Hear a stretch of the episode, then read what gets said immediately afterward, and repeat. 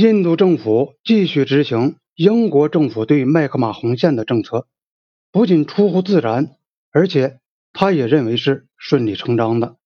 过去决定英国对东北边境态度的那些战略和地缘政治的考虑，现在对新的印度政府也同样适用。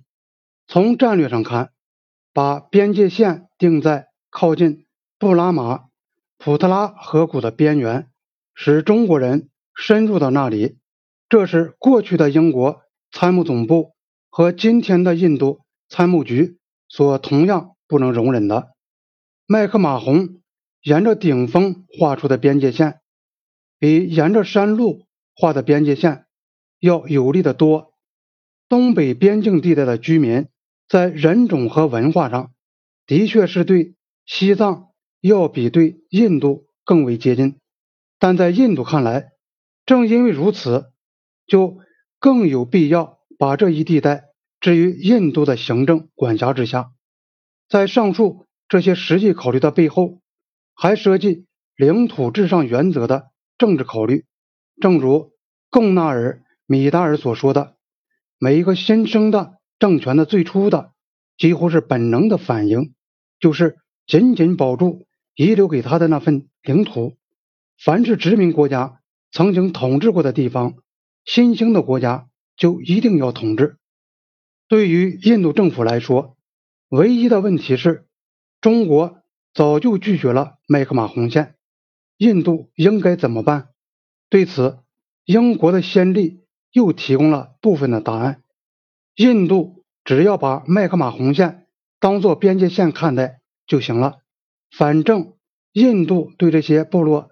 地区的管辖已是既成事实，中国如要对此提出抗议，随他去就是了。更有甚者，印度当时还决定，如果中国一旦提出这个问题，印度将拒绝谈判。对印度人来说，既然印度的政策是使麦克马洪线成为事实上的边界线，那么上述决定似乎是这种政策的。必然结果，但后来的事态发展表明，拒绝把麦克马洪线提交谈判的决定本身就是一个孕育着严重后果的重要步骤。它的确使得中印边界问题无法解决。从坚持某条具体边界的走向，进而拒绝举行边界谈判，这事实上是从外交交涉发展到一意孤行。在谈判的过程中，不管其中的一方采取怎样不妥协的立场，总还容许双方找出某些保全面子的方式，甚至还可以通过其他方面某种程度的让步，达成一项双方满意的妥协。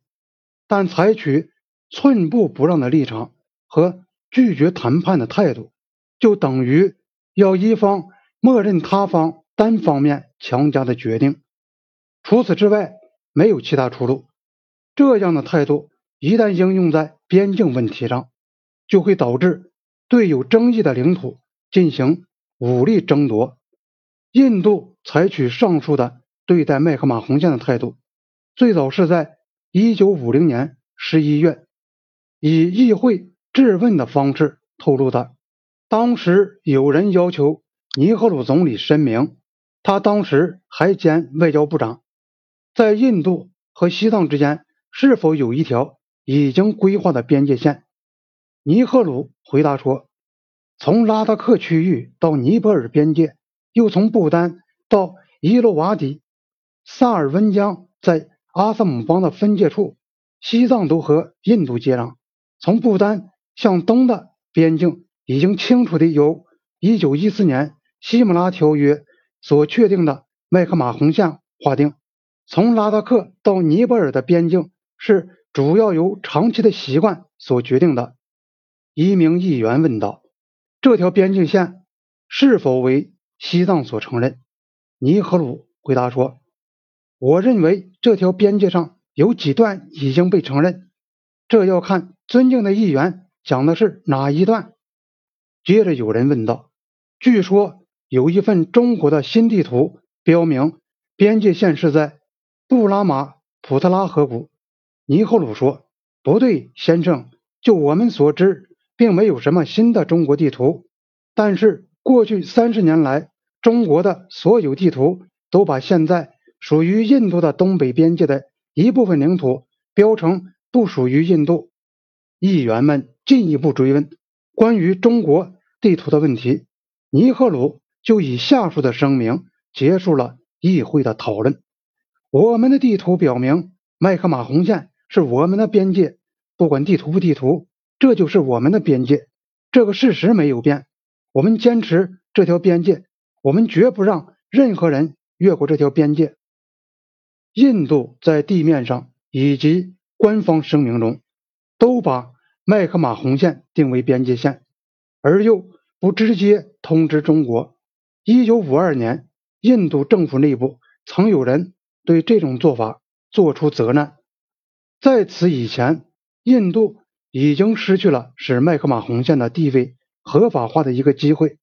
一九五一年九月，中国总理周恩来向印度驻北京大使提出，应尽早处理有关稳定西藏边境的问题，并建议由印度、中国和。尼泊尔三国之间举行会谈解决这个问题。根据印度方面关于这次谈话的记录，周恩来还曾说到：“印度和中国之间不存在领土争端或纠纷。”这就进一步证实中国曾决定接受麦克马洪线作为印度的东北边界线。